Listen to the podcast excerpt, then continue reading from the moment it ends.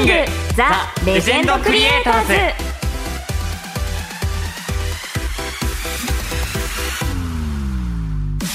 こんにちは。ムテキングザ・ダンシングヒーロームテキ役の真白健太朗です、皆さんこんにちは。直美役の田所あずさですえーついに始まりました、えームテキングザ・レジェンドクリエイターズですけども、えーこの番組はアニメ界のレジェンドをゲストにお迎えして日本のアニメの歴史を深掘りしていくラジオです。はいそして同時にテレビアニメ「ムテキングザ・ダンシングヒーロー」の楽しさをお伝えしていきます。えーこれからこの2人でお届けしていくわけですが、はい。えー結構もうほぼ 初初対面で。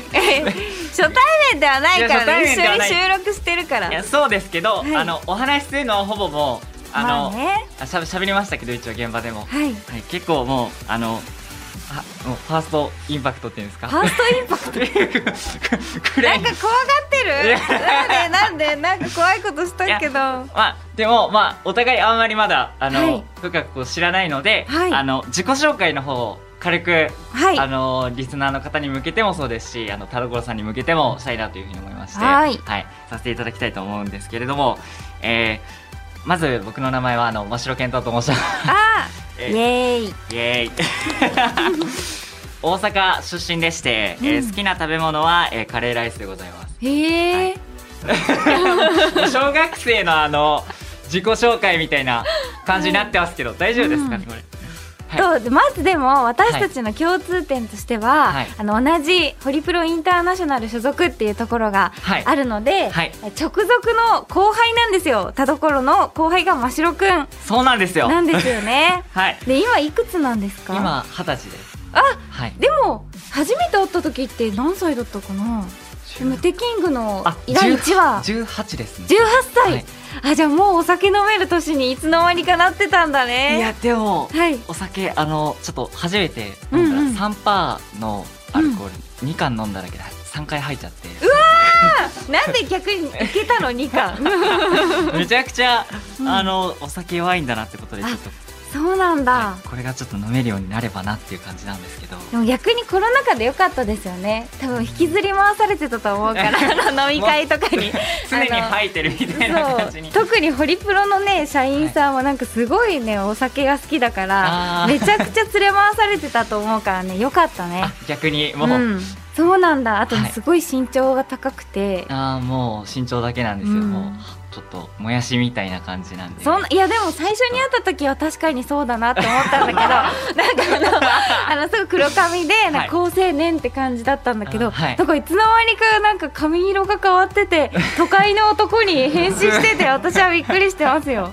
いやもうおい、うん両親にはちょっと調子乗ってんなそんなことない。髪色ねぐらい変えさせてほしいそうよねですね、もううん自分の好きなようにちょっと生きていきたいなっていうふうに思うんで、えでも何かこう心境の変化があったんですか？あでもアフレコだったりとかこう仕事していく上でなんかうん。人としてちょっと変わったかなとはお思いますね、どうどう、高校の時両親とかになんかあんまりうん。なんか常に感謝みたいなのしてなかったんですけど こう東京出てきてから。当たり前だったからね。そうそうなんですよ。だから東京出てきて、うん。なんか親のありがたさとか、うん。なんかいろいろうん。お仕事って大変なんだなっていうことを感じて、あお金を稼ぐっていうのは大変なんだって思ったそうわけだ、なんですよ。本当にもうすごいなって。いい子だね。いやもう全然いやもう全然いい子じゃないですよ。いやいやいい子だよ。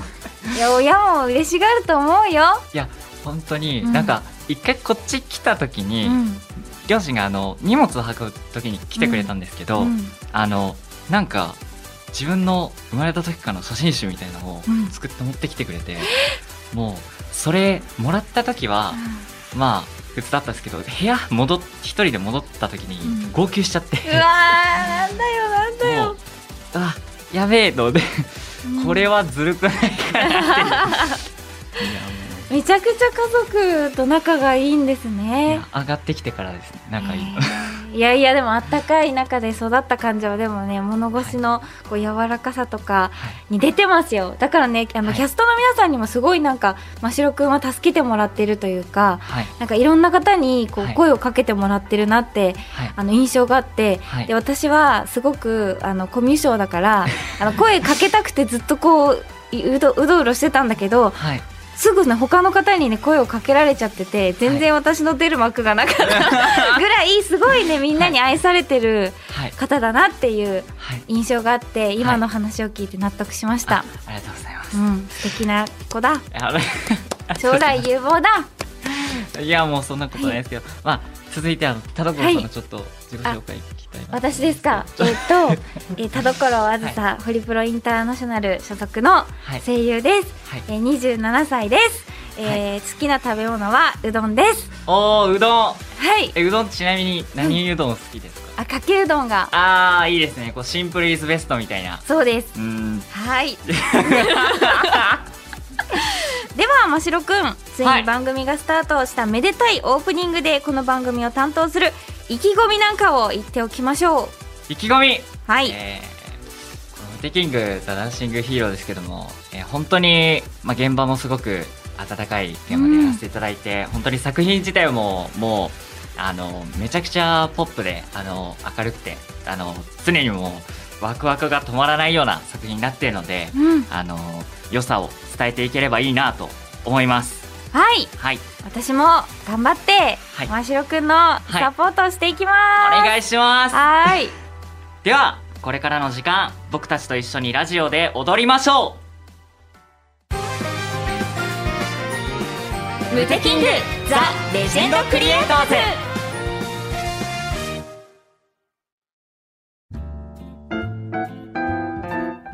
改めまして真城健太郎です改めまして田所あずさです。さあここからはお待ちかね。アニメ界のレジェンドをゲストに迎えお迎えして、えー日本のアニメの歴史を深掘りしていくコーナー、えーレジェンドインタビューのお時間です。はーい。えましろくんが事前にこうインタビュー行ってきたんですか？いやそうなんですよ。あのー日本放送の吉田久典アナウンサーとあのー僕のお二人であのーちょっと あのお話をお伺いさせていただいたんですけども。めっちゃ緊張しますいやねめちゃくちゃ緊張しましたよ。もうガッチガチになっちゃって。僕終始あの、うん。隣で「はいはい、はい、すごいですね」みたいな感じで。えでも吉田さんと一緒だと大体多くの人がそうだと思うから問題ないと思います、あもううん。めっちゃ良かったんですけど、うんいやでも僕も話せるならちょっと話していきたいなって思うんで、うん。今後ちょっと、を頑張っていくとはいいうこと頑張ってで、いこうと。ちなみにはい。今回のゲストさんはどなたですか、タイムボカンシリーズなど、えー数々の名作を生み出されたアニメ監督であり今作「えームテキング・ザ・ダンシング・ヒーロー」のエグゼクティブディレクターでもある笹川ひろしさんです。おーレジェンドですね。そうなんですよ。すごい、本当にうん。緊張しちゃって、ガチャガチャだったんですけど、もうん、うそこはあの吉田アナウンサーから頑張って引っ張ってくださって。はい。どうにかなったんですけども。笹川先生の作品とかって見たことあったんですか？結構前のやつも多いけど。もう再放送にはなるんですけど、うん。あのハクション大魔王を多分一番最初に、おーゆ超有名ですよね。超有名で、うん。はい、そこを多分一番最初いつだったか幼稚園うん。か小学生ぐらいに多分初めてうん。お目にしてう、ん。もうでもそこからずっとやっぱり覚えてるんでもうインパクトがやっぱりすごかったんだろうっていう。うん。そうですね。私もなんか全部ずっとこう見てたわけではないんですけどやっぱり知ってる作品がもうタイムボカンシリーズとか、はい。アクション大魔王もめちゃくちゃ知ってるしはい。なんかグッズ化とかもされててそのはい。アニメを知らない人でもこはう知ってたりとかはい。愛されてるし、はい。タイムボカンシリーズ少しこう私も通ってきたんですけどはい。中学校かな先生をはいあのドロンジョー様に変身させるみたいな。あそうなんかやつ運動会みたいなのでやったりとかして、だから結構私もお世話にはいなってますね。そうですよね、うん。本当にもう知らない作品名前は絶対聞いたことあるっていううん。作品が多分皆さん絶対一つはあると思うんで。そうですよね。はい。えーそろそろインタビューいきたいと思います、えーそれではお聞きください。レジェンドインタビュー笹川博編です。どうぞこの番組「ムテキング・ザ・レジェンド・クリエイターズ」のメインコーナーそれが、まあ、レジェンドインタビューなわけなんですが、日本のアニメの歴史を作り上げてこられたレジェンドの方に、まあ、歩んでこられたその歴史をお伺いして日本のアニメを知ろうというコーナーなんですけども、はい。そうなんです、えーそうですね。なんか江戸幕府の話を徳川家康に聞くみたいな感じですよ。いやもうなかなか本当に。本当に。そうですよね。そうなんですよ。ということで第1回の記念すべきゲストはこちらの方です。アニメ監督の笹川博さんです。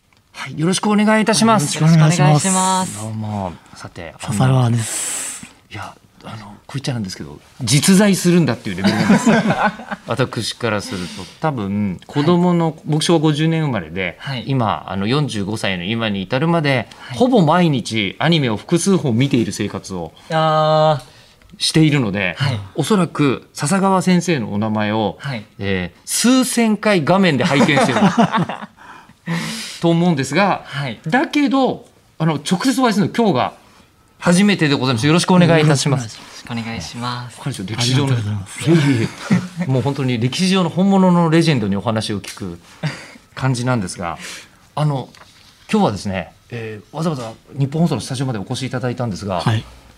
僕プロフィールでお伺い先生今おいくつでいらっしゃいますか？言うんですか？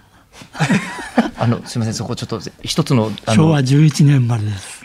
昭和11年生まれ、はい。ということは85 85歳歳。5になったのかな？85歳、はい。み見えます？真城君いや、見えないですよ。正直お若いですよねジャケットがよく横に合いで黒々としたねえー、お串であの眼鏡が眼鏡の向こうがすごく優しそうな目で こちらをご覧いただいている笹川先生ですがあの一番初め、えー昭和11年だともうアニメって子供の頃ないですよね。はいはい。な、あり、なかったですね。まあ、あの、外国のアニメーション映画っていうのはありましたけど、テレビにはあんまりなかったですね。そうするとやはり一番初めにはい。クリエイターになろうとはい。思われても、あのアニメーターさんとかアニメ監督になろうって言っても、まだそういうお仕事ないですよね。それはちょっとなかったですね。日本国内にはないですよね。ただ絵が好きで、はい。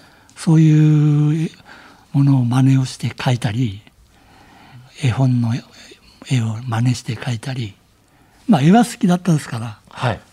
で、あの、小学校でも4コマ漫画、長いのものを描いてですね、壁新聞つって壁によく貼りますね。あんなとこに貼られたりしてね、なんとなくやっぱり、あ僕は絵絵がいいのかなというね、それぐらいの記憶が残ってますよね。じゃあそうすると、はい漫画家さんっていうお仕事は、はい。もう当時ももうちょっとはちょうど始まったぐらいのはいはいはい頃だと思うんですが、えなんか初めはええ漫画家さんを目指されていたと。ええそれはやっぱりね、あの、手塚治虫さんの漫画にね、はい。巡り合ったということですね。はい。我々の小学生の頃貸本屋って言いましてねレンタル で漫画をこう単行本をね借りて見るということが流行ってた時代があるんですよ。はい。それにはまって貸本屋の本ですからどうしても返さなきゃいけないでしょ？はい。それでななぜか本屋さんに売ってなかったんですよね僕の近所の。うん。まあ、僕福島県会津若松市というところでの話ですけどねはい。だですからあのどうしても返さなきゃいけないまた借りてきてまた返さなきゃいけないどうしても取っておきたい、うんこういうことがありましてねトレーシングペーパー当ててね上から1ページ1ページね。写し取ってね。もうなんか現状奉仕がインドからお経を持ち帰るみたいですよね。ええ。でもこれぐらいの本ならそんな全部写せないですからね。はいはい。23ページだったと思うんですけどそういうことはやってましたね。はでぼそういうことやるのはあの僕やってたのは僕だけじゃなくてねいあの有名なおばきゅうの,、あの藤子先生とあ。か先生もそうですよね。はい。あのそういうもう今大家になってる先生方ねみんなあのそういう手塚治虫の本にねショックを受けてそれでこの道に入られた方多いですよ。あの真城君漫画道ってわかる？漫画道？ええ。漫画道ですか？そう。え、何ですか？あの手塚治虫先生にはい。こう影響を受けたはい。さまざまな漫画家さんがトキワ荘に集っていく、はい。あの、まあ、藤子不二雄先生のはい。大青春一大ええドキュメンタリー漫画があるんですけど、そうなんですか。まさに今その中の話を直接よくほらあのお伺いできている。時はそのお話がはい。あるじゃないですか、はい。聞いたことあると思いますけど。今も文京区ですか？えっとあの豊島区ですね。豊島区はい。あそこにあの時はそのはい。実際のねここでみんな集まって書いたんだという家が一軒今区の施設としてそうですね今ね復活してるんですけど、その建物自体が。だから本当に不安の人はそこ行ってみてね、ああここでやったんだなっていうことがあるんですけどそれぐらいやっぱりその時代の人たちはあの藤子先生の時代ですけどもう私はそのちょっと後なんですよね。あ、時はえそう時。僕が上京してきた時は時はそうはもうなくなくなってて、はいはい。で手塚先生はその後ど初台のねとはい新宿の初台に移られてたんですよ。はい。で私はそこへアシスタントになる時に初めて行ったんですけどね。手塚先生のアシスタントにはい、なろうとして上京されたんですか？はい、そうえーあのそうなんですか？そのまそのお話はですね会津若松にいてはい。もう仕事に就いてたんですよ。あ、そうなんですか？漆器店のお椀塗ったりなんかする。仕事なんですけど、はい。それで夜になると趣味っていうかな？とにかく好きだった漫漫画を読んではい。真似して書くようになったんですね。はい。でただ書いて書いていくだけでもやっぱり何十万にもなりますからこの先がわからないんですよどうしたらいいか。おだから近所の人に見見せたりはい。してただけなんですけど先生に見てもらおうとおはい。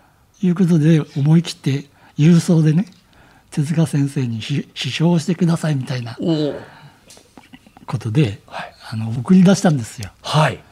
でなかなか返事もいただけませんでしたけどある日てはがきがいつ舞い込んでですねはい。先生からの返事でまあうまいとは書いてないんですけどまあ面白いですねとかねそれなりの返事をいただいてそれからもう虫虫手塚治虫さんの虫になじゃないですけどはい。自分も虫になってくるわけですね。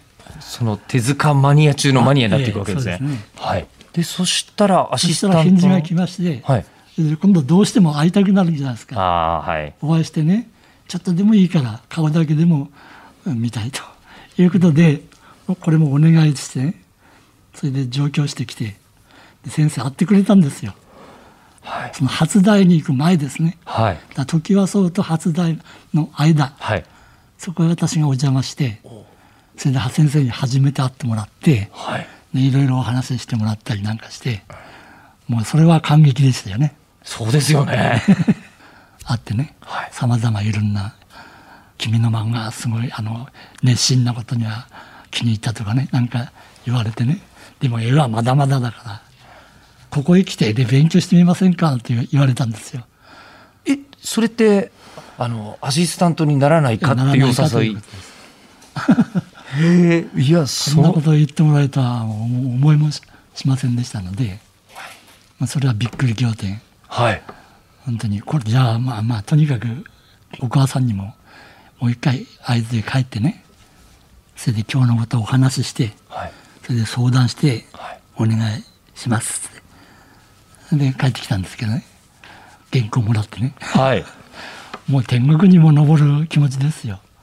いや、もうそこはやっぱりもう、ご家族にも説明してすぐ状況ですか？ええ。でもね家族はねまあお母さんとかお兄さんとか僕父親ちょっと早く亡くしてるんですけどお前みたいのが上京してね漫画でね一生送るなんて考えられないどうしてもそれは考えられないって。お母さんはもうまさかのまさかでねなかなかいい返事くれなかったですね。それで1年間棒に振っちゃったんですよ。あ、一年間説得にかかったんですか？ええ、はあ。それでねで1年振ったらですね同居にあの平田君って言うんですけどねその人も不安でねなんか手塚先生に会ってきたんですよね。はい。そしたら笹川さんの話が出てえ？笹川さんの話が先生から出てねはい。どうしてるんだと出てくるのか来ないのかということを責められたって言われてね。で、笹川さん、あんた何やってるんだ？先生がそんなこと言ってくれるんだ早く行きなさいよ。はい。言われてね。ええ。それからもう一回平高に入ってもらって、親説得ですよね。これ平田さんがいらっしゃらなかったら日本のアニメの歴史が変わってたんですね。ちょっとあの、会ってきたんで終わったと思うんですけど、はいそういういきさつありまして、はい。私もべっとこう、目が覚めたんだと思うんですよ。はいはい。それでもう親もしぶしぶね、大丈夫かなという心配ばっかりしてしてましたけど、それで行く決心をしまして、それで改めて先生のところへ行ってね、それから、あの、まあ、アシスタントの道をね、歩かしてもらうんですけど、その時笹川先生ははい。おいくつなんですか、もうは二十歳過ぎてたかな。それぐらい意外と遅かったんですよね。はいそうですねその頃はもう10代から活動される方ばっかりですもんね、ええええいますからね。はいまあ二十歳は過ぎてええいらっしゃってアシスタント生活がはい。始まった、始まってね。ただ辛かったのはね、ははいやっぱ寝る時間が長くなるんですよ。先生はもちろんもう編集の人が何人も待ってますからね。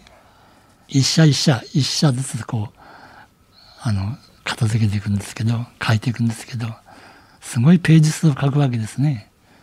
それでアシスタントも私一人じゃ当然間に合いませんから頼まれてきた方とか松本零士さんなんかいましたよ。おお あのね宇宙戦艦ヤマトとか、えー銀河鉄道999の原作者の松本零士先生ですね。すごい。高井健一郎さんとかね、はい。あの山口六平太とか後ほど 後にお書きになる、ええはい皆さん有名になったんですけどね、はい。そうですね。えはい。そういう方が時々お手伝いに来られてて、はい。私は先祖がアシスタントではい。お茶出したりね、はい。そう来てくださった方への接待もさせられたりね、まあ、そういうことでだんだん染まっていくんですけど。染まっていく。え染まっていくっていうかはい。書き方をね、あはい。えはい。一番嫌な仕事はですね仕事っていうか役目はね先生が15分だけ寝かせてください。もう夜中ですよ、うんね、15分経ったら起こしてください。はい。わかりました。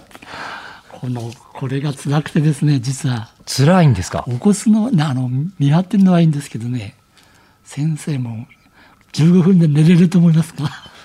なかなか15分で。ってね、ええ。うとうとっとしてねえちょっといい気分に入ったところへね先生と鬼のように起こすんですよ。えはい。で自分が鬼の役やってんだと思いながらもねあそれやらないとねええ。叱られますよね後でね。そうですね。なんで起こさなかったんですか？うん。起こしましたよ。っていうようなことになるわけでしょ。はい。だからそうならないためには絶対起こさなきゃいけない。ええ。もう心を鬼にしてねはい。起こ起こすんですよしかもあの机の上で書いてんじゃなくてこう布団をし敷いてね座布団が、そこドーンとなってで原稿を目の前にこう置いてね硬いした下敷きを置いてそれで寝ながら書くんですよ。ここに枕を置いて。はあ。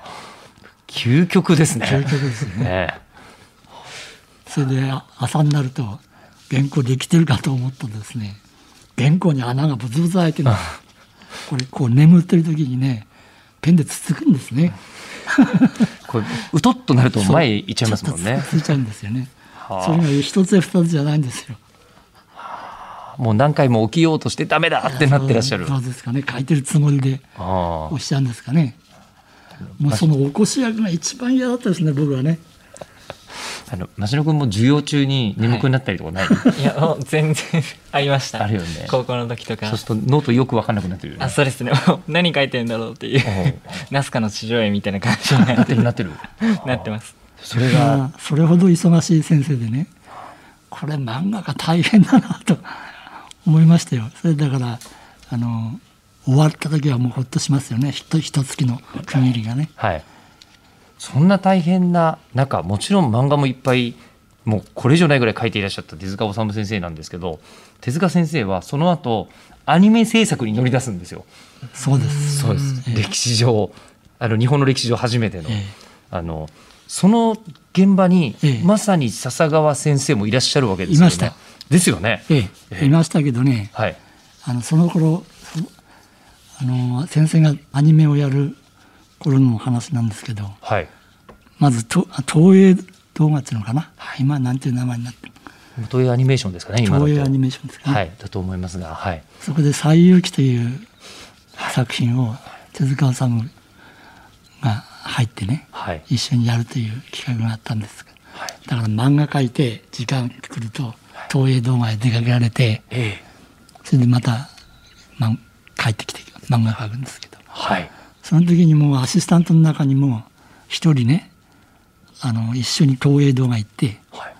手塚先生のアニメの仕事のお手伝いをに選ばれた人もいるんです。はい。あの笹川先生は、ええあの一番初めのそのアニメ制作の時に、ええアニメ側に行かれたわけじゃなかったんええ、ですね。ないないんです。あの私もアニメーターになろうとは思ってませんからね。あこの段階ではまだ思ってらっしゃらない。まだまだええはい。あ先生漫画大変だな、まあ、両方やってねそれこそ漫画描きながらアニメの仕事もするわけですから忙しい人がねあんなことやったらね本当に大変だと思いますよ。どのぐらいやっぱすすごいんですね。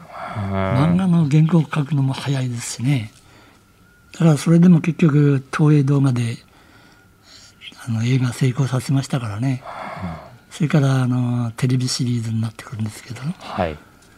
それは今度は自分でむ虫プロという会社作ってね。はい。それでアニメーターを育てながら募集しながら。東映動画からもだいぶ入られた方多かったんですけど。それで自然と両方もやるようになっちゃったんですね。あの漫画家としての顔と、ええ。アニメクリエイターとしての、あのあれはね本当人間技じゃないですよ。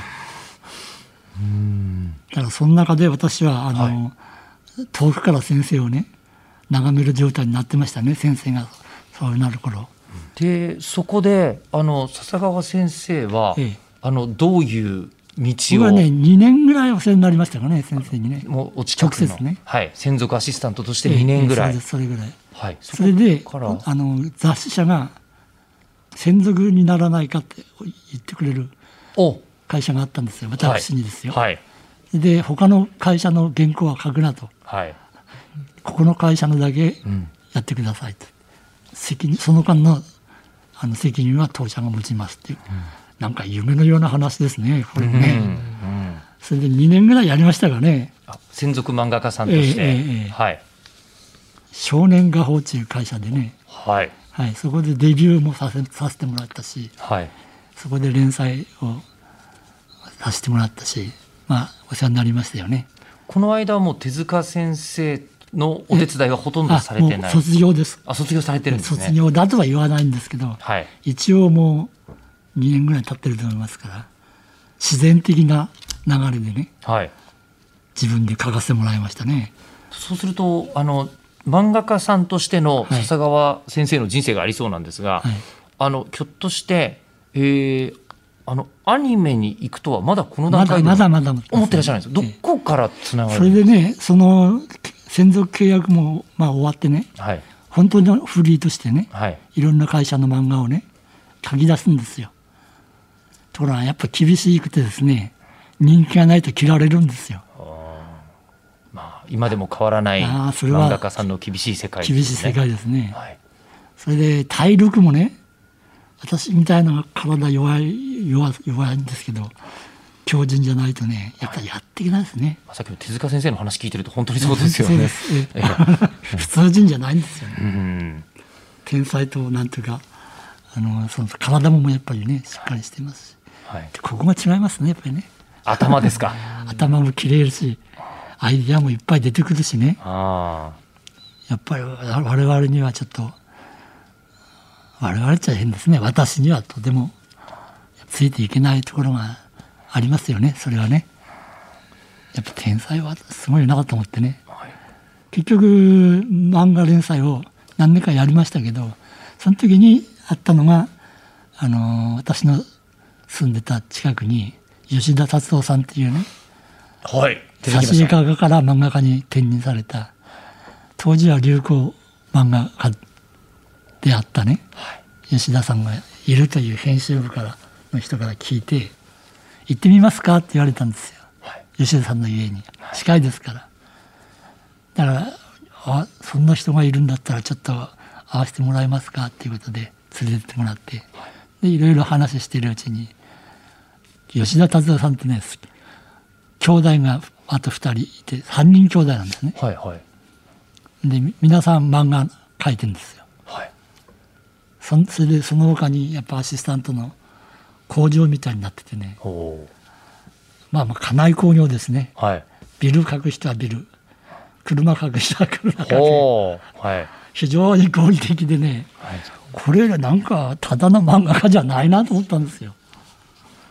私たちはもう自分でえー描いてねまあ一人か二人手伝いに来てもらうこともありますけどここは工場だなと思ってね、これならアニメできんじゃないのと思ってたんですね。はいで吉田さんと話してるうちに手塚先生の話したりちょうど「鉄腕アトム」がテレビシリーズになったりしてましたから「えー、手塚先生すごいな」ということで俺たちもやりたいなみたいな話になぜかなっちゃんとななったんですね。はいこれが不思議でね画風も全く違うでしょ？うん。はい。手塚流とあの吉田達夫のハードな。まあ劇画調というか。劇画調でね。はい。だから私はお手伝いもしたこともあるんですけど吉田さんの。ちょっと画風が違うんですよ、だからそんな一緒にアニメなんかできるのかなという考えるのが当然なのにね。なんか話のついでだけどやりたいですね。やりましょうかみたいなことになっちゃってねはい結局やることになっちゃってタスノコプロが出来上がったんですね。タスノコプロというのは吉田達夫さんの達夫から来てるんですけどね。はいはいここがあのアニメ人生のはい笹川先生の始まり、そうですね。これじゃあそのスタートからを実はこの後一回区切らせていただきまして、はい第2話で聞かせていただきましょう。はい。いや真城君どうです？ここまで。いやすもう全体的にもすごいなっていうことしか出てこないんですけどやっぱりこう天天才と呼ばれる方々もちょっと人間らしいところというか とてもあのなんかみ身近に感じることだったりっていうのもちょっとあって親近感というかちょっと誠にあの恐れ多いんですけど、はい、手塚治虫先生でも眠くなるんだな。そうですねまあ、そうだよね。ね。えー真城君、はい今いくつだっけ？今あのついこの間二十歳になったばかりでしてまさに手塚先生の元にたどり着いた頃の そうですね。笹川先生と同じぐらい。いやちょっと今後頑張ります。頑張ってください。ありがとうございますということで次回からですねそのタツノコプロのお話、はいもう昭和50年生まれとしてはめちゃくちゃ楽しみなお話なんですが聞かせていただきたいと思います。よろしくお願いします、はいよろしくお願いします。うわーすごいですね。すごいですよ。なんか聞き入っちゃいました。いや本当にもう、うん。あの笹川先生のうん。一番最初のなんていうんですかこう志す前の話から、あの出会いだったりとかあのたくさん詳しいお話が聞けたので、うん。また次回何か また新しいお話聞けるのかなと思うとはいワクワクですね。本当ですね。でもすごくお優しい方なんだなってすめちゃくちゃ詳しく、あの聞きやすく話していただいてはい。なんかこんなすごいいい番組です。めちゃくちゃいい話をというかめちゃめちゃレアな話聞かせていただきましたね。事細かに。うん、いやもうテキングになんか関われて改めてなんか嬉しいなって思うような内容でした。はい。うん、さてあっという間にそろそろお別れの時間が近づいてきたんですが、はいえーその前に「ムテキング・ザ・ダンシング・ヒーロー」情報です。はいえーテレビ大阪では、えー10月2日より毎週土曜深夜1時26分からテレビ愛知では、えー10月2日より毎週土曜深夜1時55分から東京 MX では10月3日より毎週日曜23時30分から BS 日テレではえー10月3日より毎週日曜23時30分からになります。詳しくはムテキングザダンシングヒーローの公式ホームページをご覧ください、はい。えーさて番組ではあなたからのメールを募集しています、えー普通のお便り普通おたこの番組やテレビアニメムテキングザダンシングヒーローを見た感想僕たちに伝えたいことなどいろんなメールをお待ちしています、えーメールアドレスは無敵アットマーク 1242.com になります。Muteki アットマーク 1242.com です。はい、はい。さあ、えーそろそろ第1回の番組が終わりますが、初めてのラジオパーソナリティ真城くんどうでしたか？いやもう。本当に初ラジオなんだよね。えーガッタガタでしたね。